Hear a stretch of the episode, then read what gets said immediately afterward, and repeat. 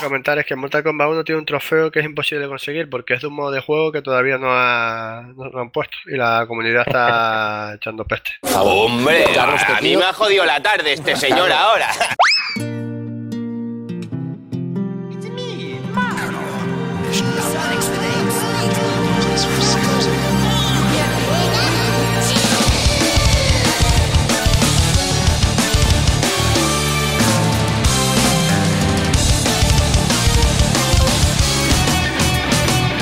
Muy buenas noches y bienvenidos a Indie Podcast. Volvemos otra semana más, esta vez volvemos con un Express que llevamos ya unos cuantos normales seguidos y ya nos tocaba descansar con el Express número 7 x 16 y como sabéis que en los Express vamos directos al turno y no nos entretenemos, vamos a empezar como hacemos en Indie Podcast con una noticia mamporrera que me va a servir para presentar a los dos zumbados que me acompañan esta noche y es, eh, yo creo que ya es el, el rizo, es el rizo que le faltaba a cierto juego. Y es que, pues nada, resulta que pues la carta de disculpas o el comunicado de disculpas eh, que se envió por la gente del equipo de juego de Gollum, ese juegazo tan bonito, pues se ve que es que ni se molestaron en escribirla, que la, la hicieron por chat GTP. Así que, señores, esto es el mejor rizo y forma de cerrar toda la historia de este juego para ya podemos olvidarlo y guardarlo en ese baúl de juegos junto a Superman 64, Daikatana y cualquier otra mierda que se os ocurra? Rex Knight, muy buenas noches, ¿qué tal? Hombre, tío, pues yo buenas noches, lo primero de todo. Y yo creo que es que lo mismo hasta el juego lo hizo el chat GPT. He visto el nivelazo que tiene. Pues no me extrañaría nada que dijeran antes de artificial, haznos un código y a ver qué sale con Gollum. Y mira, así salió. Pues, pues sí, Alexis, eh, ¿qué nos cuentas? ¿Qué tal? Buenas noches. Eh, sí, yo creo que cada vez vamos a ver más de esto, de los creadores con cosas de chat GPT y los que destapan, digamos, esas creaciones. Eh, lo estamos viendo en distintas partes. No esperaba que a ese nivel de avance, porque una cosa es, tengo que hacer un informe de 40 diapositivas, me voy a apoyar en ChatGPT para, para echar un poco el cable con esto, o para de secundaria y tal.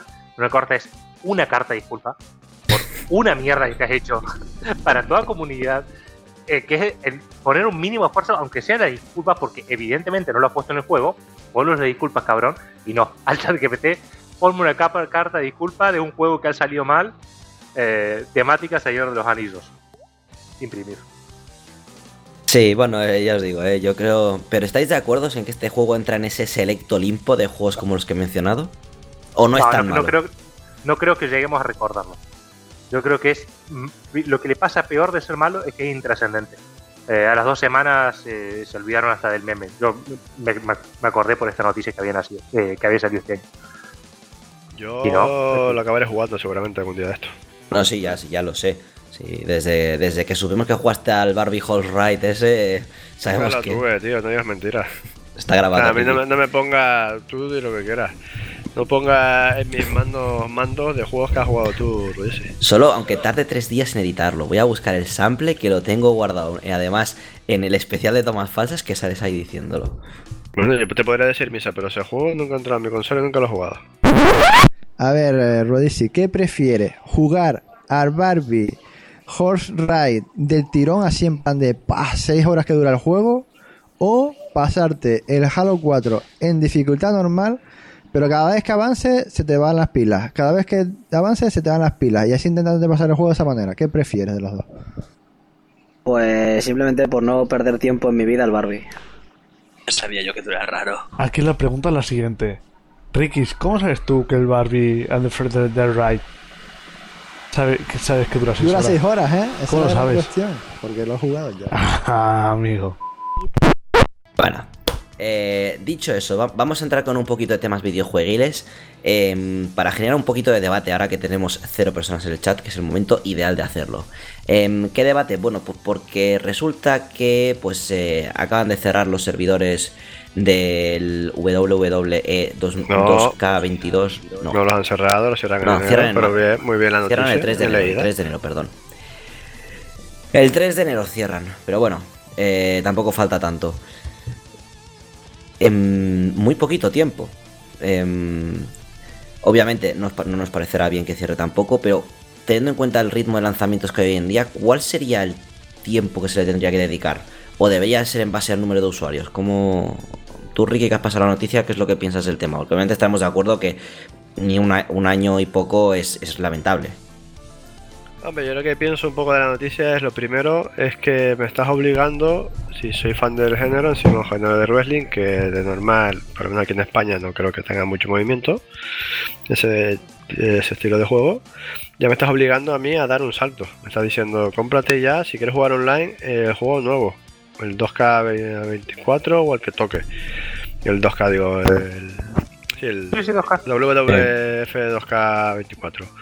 Es que a lo mejor a mí no me interesa dar el salto porque estoy contento con el juego que tengo. El 2023 a lo mejor no me aporta nada y es que a lo mejor el 24 tampoco me aporta nada con respecto a lo que yo tengo. Entonces, ¿por qué me voy a gastar unos 80 euros en un juego que no aporta nada salvo que se pueda seguir jugando online. Entonces lo que está haciendo la compañía, una compañía eh, que ya este año le está metiendo palos al NBA 2K nuevo porque está haciendo unas políticas de micropago ya extremadamente abusivas y sigue tirando por ese camino, ¿sabes? Es decir, en vez de engrandecerse como compañía y que sea recordada como, joder, la compañía que ha hecho grandes títulos y apoya al usuario, lo que está haciendo es, vale, tengo mi base de usuarios y lo que estoy haciendo es puteándolo de todas las maneras que ha habido y por haber, para que sigan comprando y sigan actualizando. ¿Por qué no han hecho eso, por ejemplo, y hubieran tenido dos cojones de hacerlo con el NBA 2K22? pues a que si lo hace la compañía se le echa encima. Pues a que la de WWE será más pequeña y acabarán pasando por el aro y listo, pero atrásaselo con la NBA, a ver si tienen cojones. Eh, eh, perdón, solo un inciso, Alexis, ahora hablas tú, pero el NBA 2K, precisamente el último, si no, no recuerdo mal, en Steam le ha caído una de, de mierda por. Eh, o sea, le están haciendo eh, click review bombing porque dicen que básicamente es la misma mierda de siempre con más micropagos. O sea que sí, como pues dices no, que. Independientemente de que sea la misma mierda, ¿no? Que habrán hecho mejoras y demás en gráficos. No, pero, es que se, no, y pero es que tal. se ve que ha sido este año ha sido de lo, de lo mínimo, de lo, o sea, de lo más cutre que se ha visto en mucho tiempo. O sea, de prácticamente no cambiar nada. Ya, pero es que encima te, si no cambias nada y me jodes más, o sea, lo que me estás es págame porque te jodas muy bien. Em, yo por mi parte voy a decir que siempre nos burlamos, siempre decimos el. Antes decíamos más el chiste del Duty, porque ahora ya no es tanto el chiste del Duty, sino que ahora se quedó muy limitado el chiste del FIFA, de la entrega anual que, que cambia poco y que eh, terminas hablando 60 o 70 u 80, no tengo una puta idea cuánto sale un FIFA hoy por hoy, euros a los usuarios año tras año, y hay que estar siempre jugando el último, y poco hablamos, o menos hablamos o menos se menciona el tema de 2K. 2K es, un, es escandaloso. Es, eh, en el caso puntual, eh, NBA 2K es la, la, franquicia que más bastardea, insulta y se caga en el pecho de sus usuarios y sus usuarios contentos, no contentos, enojados, lo vuelven a comprar al, al, al año siguiente. Eh, llevamos 5, 6, 8 años diciendo todos los años es que este año el NBA 2K ha sido el peor porque ha sido el mismo del año pasado, pero con más política de microtransacciones. Lo venimos diciendo hace años. No hay un solo NB2K que salga con críticas medianas, con críticas regulares en Steam. Salen muy negativas o negativas y en el mejor de los casos, con el, en el que hayan mejorado un poco el tiempo, mayormente negativas. Porque son una basura hecha en la que han, han puesto un modo de juego que en su momento fue muy revolucionario, que era el, el modo de juego de, de, carrera de que empezaba Sí, con un jugador, My Career, eh, que hoy por hoy es injugable sin meter micropago o echarle 400 horas al, al puto juego porque no se ganan los, los, los puntos, porque es, eh, vamos, es un, es un putísimo casino repetitivo y todos los años es exactamente la misma historia. Y todos los años sale el juego y es top venta en Steam. Todos los años sale el juego y se lleva millones y millones y millones de ventas. Y todos los años pasa ese NBA 2K, quizá no es a lo mejor un año y poco como, este caso, pero no duran más de dos años abierto el servidor de NBA porque ya no juega nadie. De hecho, si ahora uno quiere comprar, que eso me parece muchísimo, muchísimo más grave, eh, 2K 2K19 está o más al extremo 2K3, 2K4 eso no se puede comprar legalmente en ningún sitio porque en Steam solamente se puede comprar el último, el anterior y no sé si uno más está, o sea no solamente que cierran los servidores sino que eliminan la posibilidad de que alguien compre eso. Digamos, si había alguno que había salido bueno, que posiblemente el último bueno ha sido, no sé, 2K14, 2K12, una cosa así, eh, hoy por hoy no se puede adquirir de forma legal. O sea, me parece más grave el tema de eh, cómo afecta la preservación, eh, preservación del, videojuego. Eh, está bien que quien quiere preservar 2K22, estamos de acuerdo. Posiblemente nadie, pero debería estar la opción que el hecho de, la cierre de, los servidores. Y 2K lo hace con todo el juego, digamos. Entonces, si va a sacar un juego y sabe que lo va a sacar anual y sabe que el público va a seguir pasando por el aro, porque es un público peor que el de Nintendo, que, que lo que lo tiren, lo frenan con el pecho y se lo comen, salga como salga, no con peor que el de Pokémon, a ese nivel, peor que el de Pokémon, eh, y ellos van a seguir haciendo lo mismo. Digamos, si no hay ningún tipo de repercusión que le puedan llegar a decir esto es un puto casino o ese tipo de cosas, mientras ellos sigan sacando el juego a precio completo todos los años y todos los años la gente siga pasando por el aro, que se quede afuera un, quienes no actualizarán que sean fanáticos de ese juego y que jueguen online. Será un 5%, 10% de los jugadores que juegan activamente online no van a actualizar el próximo juego. Lo dejan pasar. Y no tienen repercusiones de, ningún tipo. No, claramente es un porcentaje pequeño de gente que, es lo que comentas, desgraciadamente, que volvemos a lo mismo de, que somos una minoría. Me parece una estrategia muy fea, eh, pero que claramente les está funcionando de, obligar a las, a las ventas a, actualizar el juego cada dos años como, como mínimo. Porque, pues eso, te quedas sin online, que al final estos juegos hoy en día sin online ya no... Es que no hay quien los juegue. Con lo cual me parece una estrategia, eh, yo creo que es denunciable, despreciable, eh, pero que, pues la gente, como dices, está pasando por el aro, desgraciadamente. Eh, veremos cómo sigue y hasta, dónde, hasta dónde les dejan llegar. Espero que no sea mucho más lejos. hasta el final ocurre, tío, cuando tienes el monopolio de una, en este caso, también un género si lo juegas en la deportiva de baloncesto, venga, va, te lo compro así como juego de baloncesto. ¿Quién hace competencia? NBA Live. NBA Live hace bastantes reinicios que ha hecho Electronic Arts y lo ha dejado por vendido, o sea, es imposible ya. Igual que quien va a competir con. Te iba a ser el FIFA, pero ahora no es FIFA, ahora es el EAF, FC o como se llame. Ah, Electronic Arts. Nadie, porque Pro Evolution se dio al free to play y ahí está medio muerto y ya está, no hay más competencia. Entonces, les da igual, porque al final la gente se va a seguir comprando. El que es fiel, es que yo creo que el que es fiel hasta le da igual. O sea, llega un momento que lo pilla, sigue jugando, venga más cartas, más mierda, más historias que voy comprando. Y le da igual, que me cueste un poco más, no pasa nada, que me cueste un poco, no pasa nada, ya pongo un poco más de dinero, ya pongo un poco más de dinero. Y así es lo que los tienen enganchados a todo lo que es la, comunidad esta de los eSports, juegos deportivos, pues si quieres eh, estar ahí, vas a tener que pillarte el nuevo y un montón de mierda. Y así pues con, todo. Llámalo eh, a fútbol, llámalo NBA 2K. Y es así de simple. Pagas una pasta que tengas por el juego y encima tienes que seguir pagando por el juego. Lo que pasa es que esta gente seguramente, el, usuario de estos juegos, eh, básicamente jugará este juego al año y poco más. yo coincido mucho. Hay un punto muy importante que ha dicho Ricky, que es el público de este, de este juego pero no es que ni se enterará, es que si se enterara, se la subaría. Es como el, el público, vamos, de, cualquier cosa que sea un público muy cerrado. Lo vemos con Apple, cuando le sacaron los teléfonos que se doblaban o cuando les cambiaron el, el puerto que tenían todos sus accesorios con un puerto y se lo cambiaron por otro. Eh, cuando sacaron el Lighting, no ahora con el USB-C que tiene sentido, sino que en su momento dijeron, no, en vez del puerto normal que venimos sacando los iPods hace 8 años, lo vamos a cambiar por este otro. Eh, y ahora, dentro de todo, todos los años sacan un teléfono que aunque sea, trata de superar un poco el anterior. Pero hubieron años que sacaron teléfonos que en algunos aspectos eran más criticables que de no aportar nada y lo compra igual. Y pocos se enteran de si, eh, por ejemplo, eso que la batería en tal modelo empieza a durar menos o que hay una obsolescencia programada o que hicimos esta limitación de potencia. No se enteran porque están siempre con el último y y van sí, estamos siempre Sí, hubo, un vídeo graciosísimo de un pavo que se fue delante de una tienda que estaba todo el mundo ahí esperando para, comprarlo y se va con un Xiaomi de 200 pavos que le, le pone una capa de personalización que emula iOS, pero no del todo. Y les dice, mira, os voy a enseñar en primicia el nuevo sistema operativo de Apple con el nuevo móvil. Le da a la gente por ahí todos, oh, qué guapo, que no sé qué. Y luego diciéndole, es un Xiaomi de 200 pavos con una capa de personalización. Y todos luego, o sea, bueno, es lo que dices, ¿no? Eh, a ciegas, si se lo ponen, ya, ya se lo creen. Pero bueno, 2K, em, cabrones, a ver si.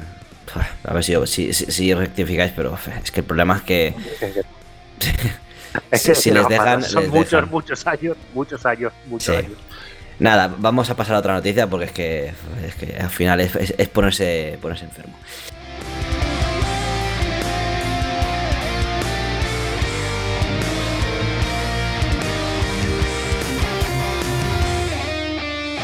Em, ¿Qué noticia? Bueno, pues mira, vamos a hablar de, para enlazarlo, con otro desastre, pero un desastre que se arregló. Y es básicamente que sabemos que CD Projekt básicamente ha invertido 120 millones para salvar Cyberpunk 2077. O sea, todo lo que ha costado arreglar el juego desde que se lanzó han sido 120 millones. Y además, el DLC que ha, salido hace poco de, Phantom Liberty ha costado 84 millones eh, su desarrollo y em, publicidad. Así que, joder, le ha salido carito. Aún así, eh, lo, parece ser que desde, desde CD Projekt han dicho que mm, les ha salido rentable, eh, pese a todo, porque han seguido vendiendo. Pero, madre santa, 120 millones, eso no te lo gastas en un juego acabado, ¿no? En cuatro parches.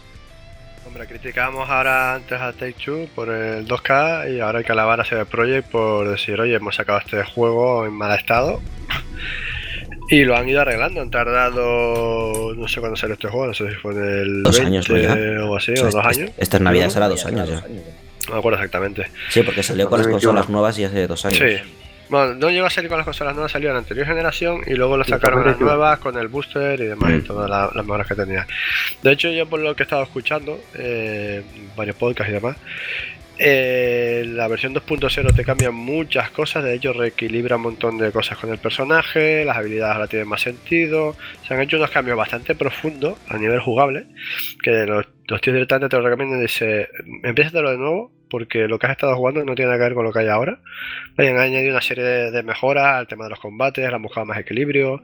Encima el DLC dicen que está bastante guapo, que es, algo que la gente de CD Projekt puso a hacer bastante bien. Con el tema de The Witcher se pegaron dos pedazos de DLC de la, de la hostia.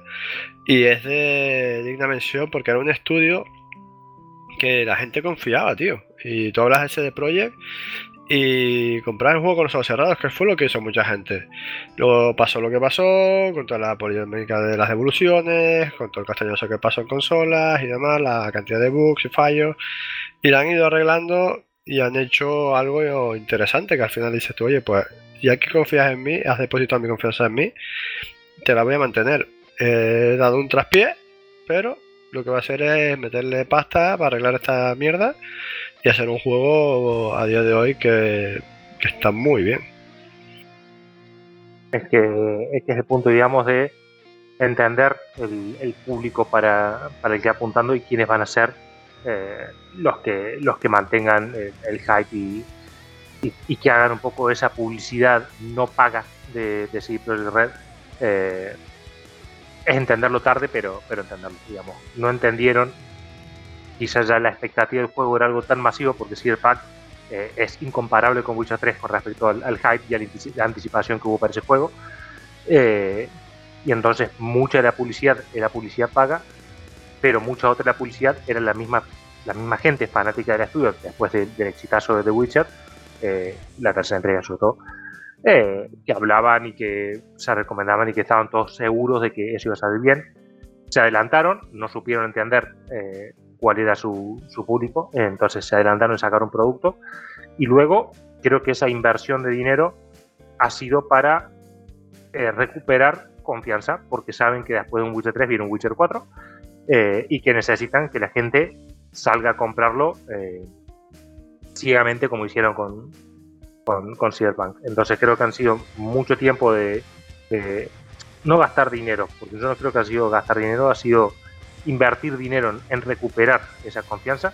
De todos modos, los números del Cyberpunk deben estar súper positivos porque recordemos que vendió en preventa y en, las primeras semanas una, putísima barbaridad. Incluso con todas las devoluciones seguían con números muy, muy, muy positivos. Eso no creo que, hayan quedado en números rojos con toda esta inversión. No creo que No, no, decían que con la primera semana de lanzamiento ya habían recuperado la inversión del juego.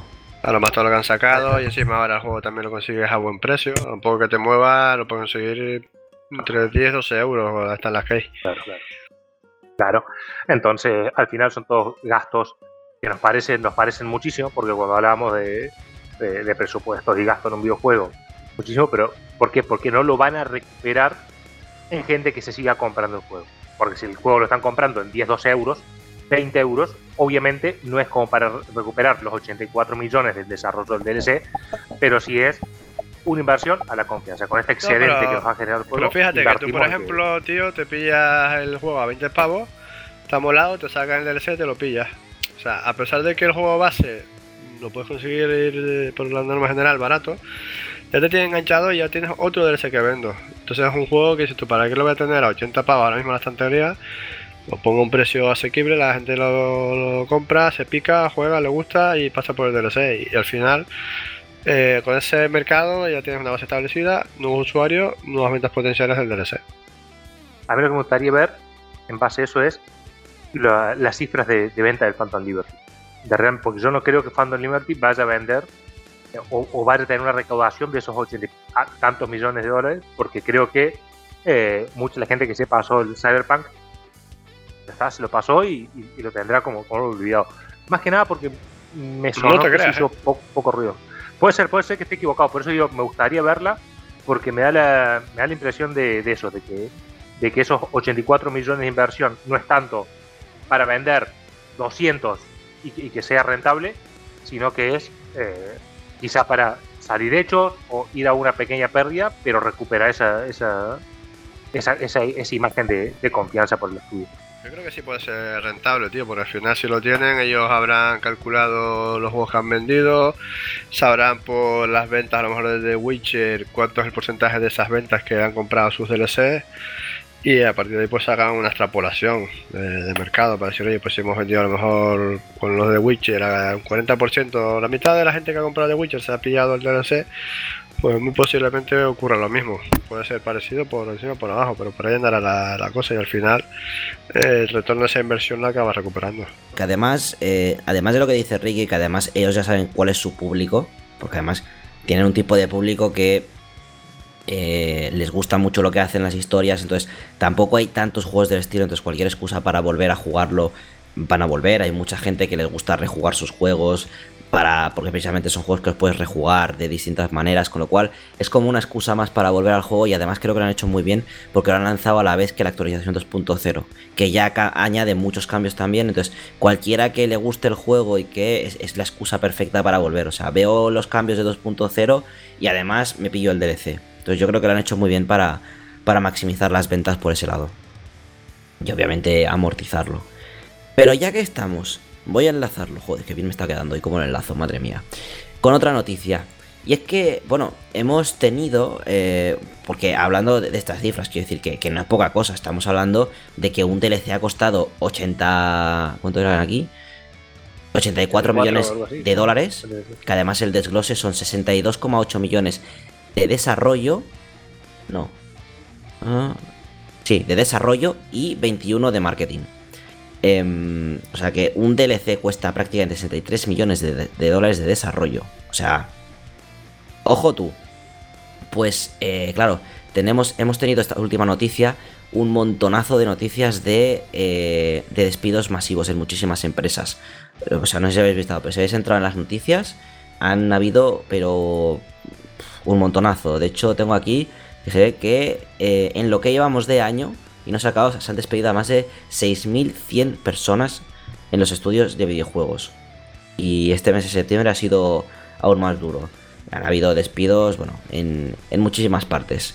Em, más de 80 empresas. Eh, Epic hace poco, por ejemplo, echó 87, 870 trabajadores, pero bueno, que, que, han habido, que han habido un montón. Entonces, tenemos eso que se suma con eh, datos de que hemos tenido, pues, aquí es donde quería preguntaros, porque tenemos también a Capcom comentando que el tema de los juegos se están volviendo muy caros, se están volviendo demasiado grandes, ya lo hemos debatido alguna vez.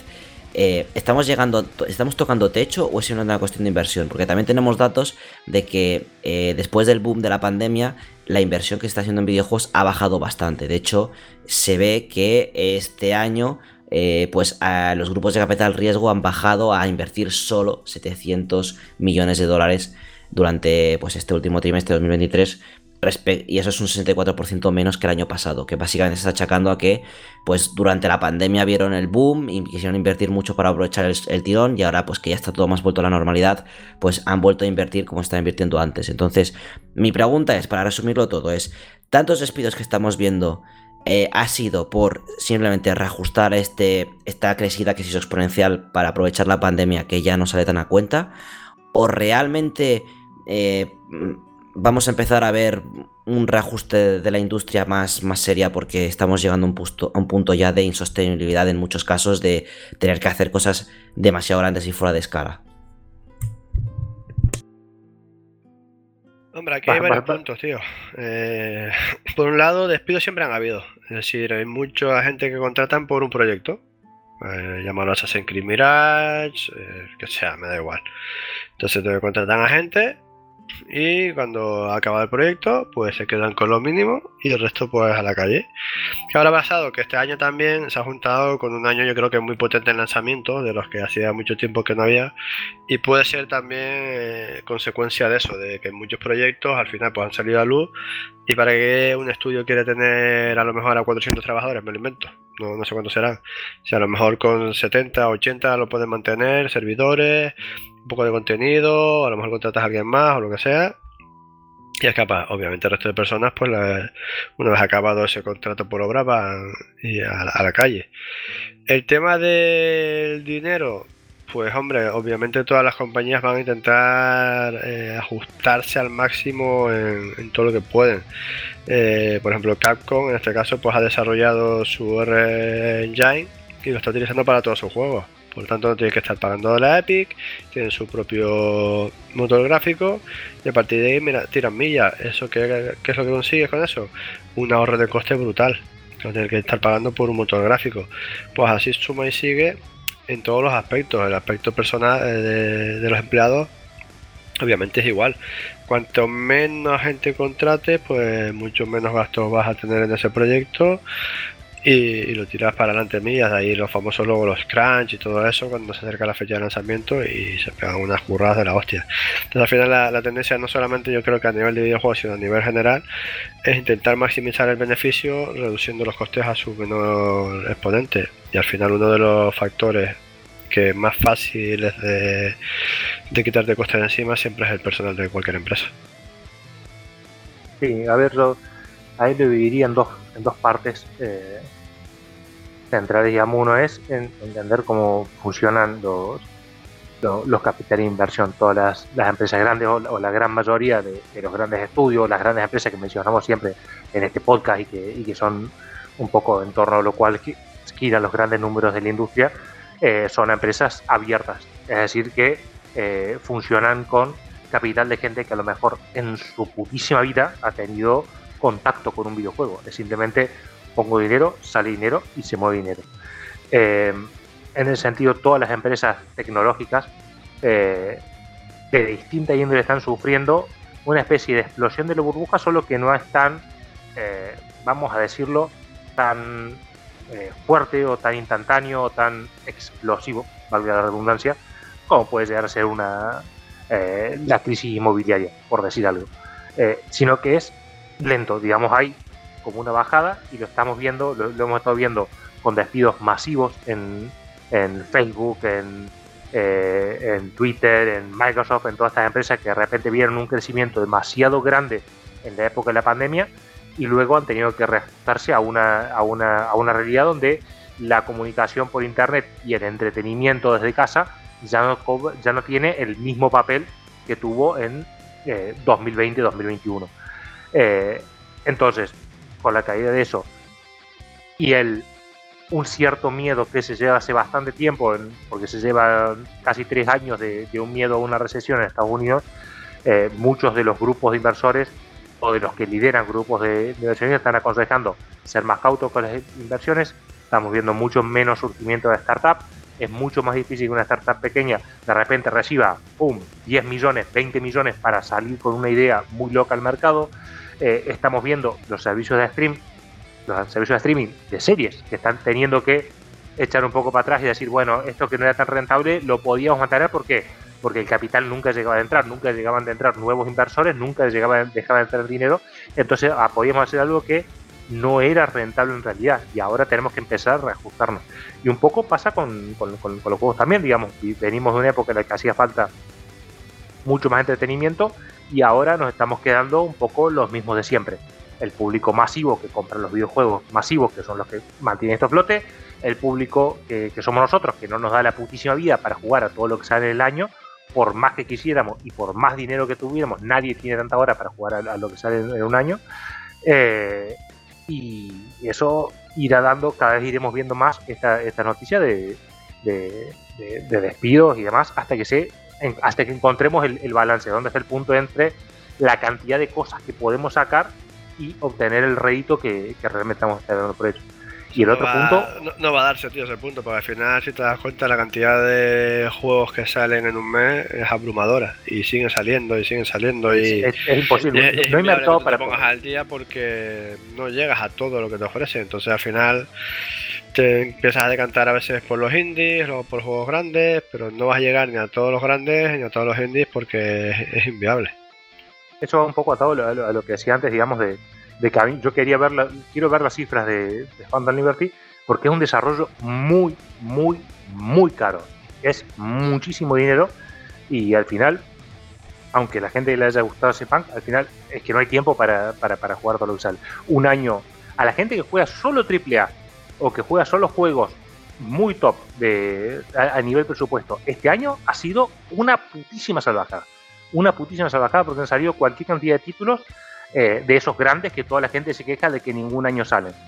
Eh, entonces, volviendo, digamos, por otra parte, el desarrollo masivo, si son necesarios, si no, eh, cuánto es y demás, yo creo que, como dice Ricky, hay otro punto en el que es el quizá bajar un poco las, expectativas de estos super desarrollos, que no todos los estudios pueden afrontar un super desarrollo así, y ser un poco más realista con los presupuestos. Que no sé si es exactamente el caso de Assassin's Creed Mirage, pero el tema de sacar un juego con un precio reducido, con una cantidad de horas reducidas, apuntando a quizá no el, público que, apuntaba en el Valhalla, es decir, le vamos a dar lo más caro y lo más superproducción que podemos hacer para que esté ahí, siente el culo y no lo levante por 80 horas o 90 horas, quizá no es, no es la fórmula va. Entonces, creo que ahí, hasta que encontremos ese equilibrio, que estamos en un proceso de transición, vamos a seguir teniendo estas cosas noticias raras de despidos y de cierres de estudios pequeños y demás. Y respecto, para cerrar ya el podcast, eh, viendo el, precio que hemos visto de, del DLC que ha costado esos 84 millones de dólares, em, lo que ya van varios, bueno, Sony ya ha subido los precios, los precios de los juegos a 80 euros, Microsoft había dicho que los va a subir, Capcom diciendo esto obviamente lo va a subir. Em, ¿Vosotros cómo lo veis? Eh, ¿Aún vamos a ver más subidas? ¿Está justificado? Porque comentan, pues eso, que se están disparando los costes de desarrollo. Y no lo niego. Pero yo ahora no tengo los datos a la mano, pero las ventas también han subido. Porque cada vez se juega más a videojuegos y solo tenemos que ver eh, lo que ha costado poder comprar una Xbox Series X y sobre todo una PlayStation 5, viendo que está vendiendo más o menos al mismo ratio que la PlayStation 4. Y con la PlayStation 4 nunca hubo falta de stock. Es decir, hay muchísima más gente comprando consolas. Y en PC ni te digo, el PC llevamos ya un par de generaciones que el PC está más vivo que nunca. Con lo cual, yo a las compañías les compro eso, pero sabes que son compañías y que nos quieren sacar la pasta. Entonces, yo hasta cierto punto puedo entender que se pueden encarecer algunos juegos concretos, triple A, single player, por ejemplo, de que pues a, lo mejor no están tan masivos. Pero a mí que tampoco me vayan, vengan aquí a decir que van a subirlos mucho más, porque yo no se lo compro, porque están vendiendo como no han vendido nunca, los grandes juegos. Al final es como todo, si sabes que la gente te lo va a pillar o vas a tener un porcentaje de X de venta, 10 euros más por 2 millones, pues de juegos que vendas, pues haz la multiplicación y te salen 20 millones de, euros más por, lo mismo que te iban a pagar. Entonces, todo es para maximizar esa, esa recuperación de dinero yo creo que antes. Evidentemente, eh, yo no sé cuánto costaba a lo mejor hacer en su momento un juego de Mega Drive. Por ponerte un ejemplo, un juego de PlayStation, eh, cuántos estudios había, qué le, qué le suponía. Ahora, eso es más complejo de- del estudio. Nosotros ahora aquí te podemos decir, oye, ¿está justificado? Pues posiblemente esté justificado por la subida que hay en, en general de todo lo que ha habido. Date cuenta que, por ejemplo, justificado o no, eh, se ha subido por primera vez en la historia el precio de una consola dos años y medio después de su salida. ¿Está justificado o no? Pues puede ser que sí, porque a lo mejor ya lo iba muy justa y demás, y si me ponte sale más caro, voy a pagar más pasta y en mis números no me cuadra eso. Entonces subiendo la consola 50 euros más, la gente me la va a seguir comprando y amortigua esa subida de costes de material. Mira, Ricky, te, hago un inciso. Según lo que dice la noticia, según Capcom, comparan y dicen que ahora, hoy en día los juegos cuestan 100 veces más de desarrollar que en la época de la NES. Sí, claro, y en la época de la NES había una inflación X que habría que valorarla y ahora hay otra inflación Y que habría que valorarla y unos valores de adquisición que teníamos y había un mercado mucho más pequeño de consolas que el que hay ahora. Es que eso voy a decirte, o sea, en la Eh, época de la NES, eh, si vendías un millón, era el exitazo de la vida, de la hostia, de lo que te has flipado, de lo que nada, y ahora vender Claro, un millón es una mierda. Que, que al final es, como todo. no me puedo decir esto porque todos los comentarios hay que contextualizarlos. Evidentemente, un desarrollo de ahora será muchísimo más caro. Me puedo decir 200 veces más caro que no sé cuánto. Vale, es verdad. Pero todo tiene su contexto, su parque. ¿Por qué? Tú no puedes hacer antes una inversión de la hostia porque a lo mejor no había ni 20 millones de Mega Drive vendidas en todo el mundo. O 15 millones, no sé lo que ha vendido Mega Drive, pero ponte ese ejemplo. Y ahora se venden 40 millones, 60, 80, y más de 100 mil millones de. Bueno, 100 mil millones de, Bueno, de, de consolas, tío. Y, sa- está, sabemos que, es como todo. sabemos que Sega batió el récord de, de- de coste de desarrollo de un juego para intentar impulsar una consola y así le salió. Y al final, mira, pues se la jugaron con Semu, un desarrollo de la hostia, y, y pues nada, tío. Eh, Yo qué sé, pues así habrá también un montón de cosas. Y es un poco al final eh, lo que se puede hilvanar y decir, oye, que no salen cosas nuevas, sale otro Assassin's Creed, sale el, FIFA de turno, no sé qué. Claro, las compañías no se la juegan porque si los costes de desarrollo son elevados, que re- recuperar esas inversiones. Una o dos IPs que te salgan mal, nuevas, por ejemplo, te puede reventar la compañía y decir, pues vamos a tener que vendernos a otra y que nos compren. Eh, el caso más posible que acaba ocurriendo en los próximos años y no nos extrañe va a ser el de Ubisoft. Que muy raro sería que antes de 2030 no la adquiera alguien. Por no decir que, y que si alguien no sea Microsoft, ¿no? No, me da igual que no sea, lo cogerá el gigante este Tencent o algo así y acaban de reventar. A ver, a ver, primero, eh, con respecto a la subida de, de las consolas, yo tengo acá un estudio de la Universidad Mis Huevos, en el que dice que PlayStation tuvo que subir porque eh, veían que tenía la, la posibilidad, estaban faltos de stock y había mucha demanda, entonces podían subir el precio y lo conseguían. Y Microsoft lo tuvo que subir porque, eh, como tenían. eh, perdían mucho más dinero que Sony porque era una consola más potente que, que la de Sony para, sacarla de venta, la idea era vender más Game Pass y se dieron cuenta que mucha de la gente que compraba la consola ya tenía Game Pass. Entonces, eso fue el, resultado del estudio de mis juegos respecto a la- al aumento en, las consolas. Ahora, respecto al aumento de, los juegos, yo creo que los juegos, eh, ese ser superproducción y demás, ya sabemos porque lo hemos visto con, números en programas recientes que hemos estado hablando, que hay una parte importante que es publicidad, eh, y hay otra parte que es el, desarrollo en sí, que, cuesta esos, esos números. Y también conocen que hay un público muchas veces cautivo. Si tienen ese público cautivo, eh, pueden hacer una primera tirada eh, en un precio 30 euros. Si quieren pasarlo a 90, la gente que pagó 80 euros por God of War va a pagar 90 euros por God of War. Eh, y la gente que va a esperar a las rebajas va a ser la misma y lo comprará cuando sea rebajas.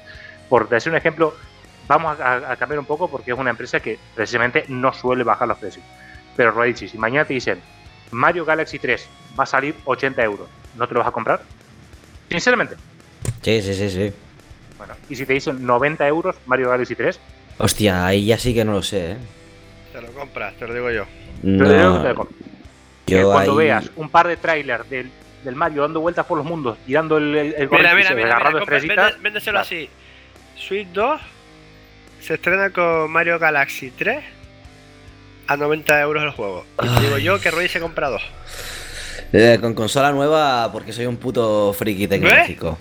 Eh, No, es que al final no es ese friki tecnológico, sino que tú valoras y dices, oye, mi compañía, mi juego, por- es mi porque tal, eres- y, y Claro, lo pillo. El Porque estoy cautivo. objetivo para, para- para que te saquen eh, un Mario y que te lo puedan sacar y que sabes que luego bajará de precio porque va a bajar de precio y estará en 78 está porque no lo van a bajar mucho más los lo de Nintendo 78 a los 4 años estará en 78 y vas a decir para esperar los 4 años y pagar 78 sé que lo voy a comprar sé que no voy a recurrir a la pedidería para jugarlo voy y lo pago 90 entonces con esa misma situación hay público de eh, God of War con esa misma situación, hay público de Uncharted con situación, hay Last of Us, hay, Half-Life. bueno, Half-Life el 3 de se cae sí. el mundo, pero bueno. Claro, sale Half-Life 3 y me dicen, ahora el Half-Life cuesta 100 euros. Y dice tú, pago yo creo- 150. Claro, claro, claro. 150 para, para, para, para que recuperes más y, y vayas ahorrando para el siguiente. Eh, porque vamos, digamos, eh, eh, eh, existimos, digamos que me estaba dejando de acuerdo, existimos un público cautivo que va a pagar un precio, un precio más alto. ¿Va a ser el público mayoritario? No. Pero mientras lo puedan seguir justificando, como a mí. Mientras sea suficiente público, sí. Claro, eh, no afecta porque luego va a bajar. Digamos, lo mismo pasa con eh, Final Fantasy eh, 7. Yo ahora estoy muy, muy, muy, muy casi que jugando. Cuando me siento jugar, juego en, en exclusiva prácticamente el Final Fantasy 7 Remake porque me está encantando. Y se viene el, el nuevo, el Rebirth, no sé llama, sí. pero que saldrá en PlayStation 5. En la Play 5 no lo puedo jugar. Está porque en la Play 5 tengo que ir a pelearme con mis hijos para, para, para el control del tele. Eh, y sé que voy a tener que esperar un año para PC. Y si ya tuve que esperar un año, puedo esperar un año y cuatro meses que el juego en vez de 80 cueste 40 y lo compraré cuando cueste 40. Pero es que de salida te va a costar 60 y te vas a comprar 60. ¿Cómo? Perdón, que se, se, se- se te ha cortado un poquitito la, ¿Friki? la de Ricky. O se me ha cortado a mí. No, no. Está teniendo problemas de conexión. Fíjate la cámara, le va a tropicones. Ah. Cámara, le Vaya, no podemos tener un programa sin problemas. Primero yo y luego Ricky. Menos mal que el que retransmite no tiene problemas. Hemos perdido, chacho. Sí, es que estoy retransmitiendo más. Ahí parece que ya está Ahí otra está vez. volviendo. Hola, hola, está. ya la batería, tío. No, que lo que decía es que te va a salir a 60 pavos el día 1 en PC. No me lo vendas a 40, hombre. Y sabes que te lo vas a pillar. Me estás hipeado. Posiblemente, posiblemente. Hay que ver si me dure el hype hasta, hasta dentro de un año. Porque yo imagino que ya no sé, no sé cuánto me falta, porque al final son juegos largos, pero cada sesión de, de Final Fantasy están siendo varias, varias horitas. No es, no es- no es sentarme 40 minutitos. Bueno, señores, vamos a chapar que ya hemos cumplido para ser un express, así que yo me despido reconociendo que sí, un Mario Galaxy yo es el juego con el que pagaría 90 o 100 pavos eh, a Tocateja si saliera. A 100. Eh, lo, nada. Si lo dejas, llega a 120. Que sí, que sí. Ricky, ¿tú por cuál? ¿Tú cuál sería? Y no mientas, Yo. que alguno hay. Ahora mismo no tengo ningún juego que diga pago lo que sea por tenerlo. ¿No? Qué tristeza. Half-Life 3, pero. No, tristeza no, es que a mí ya hace tiempo que el tema de broma, de por un juego. Buah, qué loco, que quiero que salga, que me lo va a pillar día uno, no sé qué, tal. Como. Yo qué sé, eh, como lo he hecho los trapichos de las cuentas en Play. Compro en Amiibo en cuentas argentinas, viva Argentina, eh, me encanta el peso de allí. Eh, a precio barato y todas esas mierdas, tío, se me las acabo pillando poco a poco, algunas de salida, otros tal. Yo que sé, voy comprando lo que me va gustando y tampoco tengo esa locura de quiero esto para jugarlo. Hombre, hay juegos que dices tú, pues sí, me gustaría que salieran para jugarlo, pero no con ese fervor loquísimo de pago lo que sea por, por tenerlo. Eso sí, eh, VR PlayStation más Half-Life eh, Alex, eh, día 1. Pues ahí tenemos. Alexis, Half-Life y Silkson, ¿hay alguna cosa que no sepamos por la que te No, volverías no, no, loco? sí, sí, sí, eso no, no saldría nunca, nunca en ese, en ese- No, tendría que ser un, un Chrono Trigger Remake. Ah, Chrono Trigger Remake o Half-Life 3 son los dos únicos juegos que yo los compraría a un precio obscenamente caro de, de salida. El resto eh, esperaría, por muchas ganas que tenga de jugarlo, serían. hostia, ahora, a ver, sí, Simpson. viene con dos pelotas y dice va a salir 80 euros, no lo compro salir. Y te le meten 10 por todas partes y te dicen que es Va, 20 ya veces. Pues ya está. Pues nada, eh, nada, muchas gracias paquetitos por haber estado conmigo esta noche y compañeros paquetitos, madre mía, ya se certificó, Ricky se gira. Ah, nada, ya es muy tarde, zumbaos. Nada, buenas noches, un placer y nos vemos la semana que viene. Hasta luego. Chao. Adiós. Pues nada, tenemos-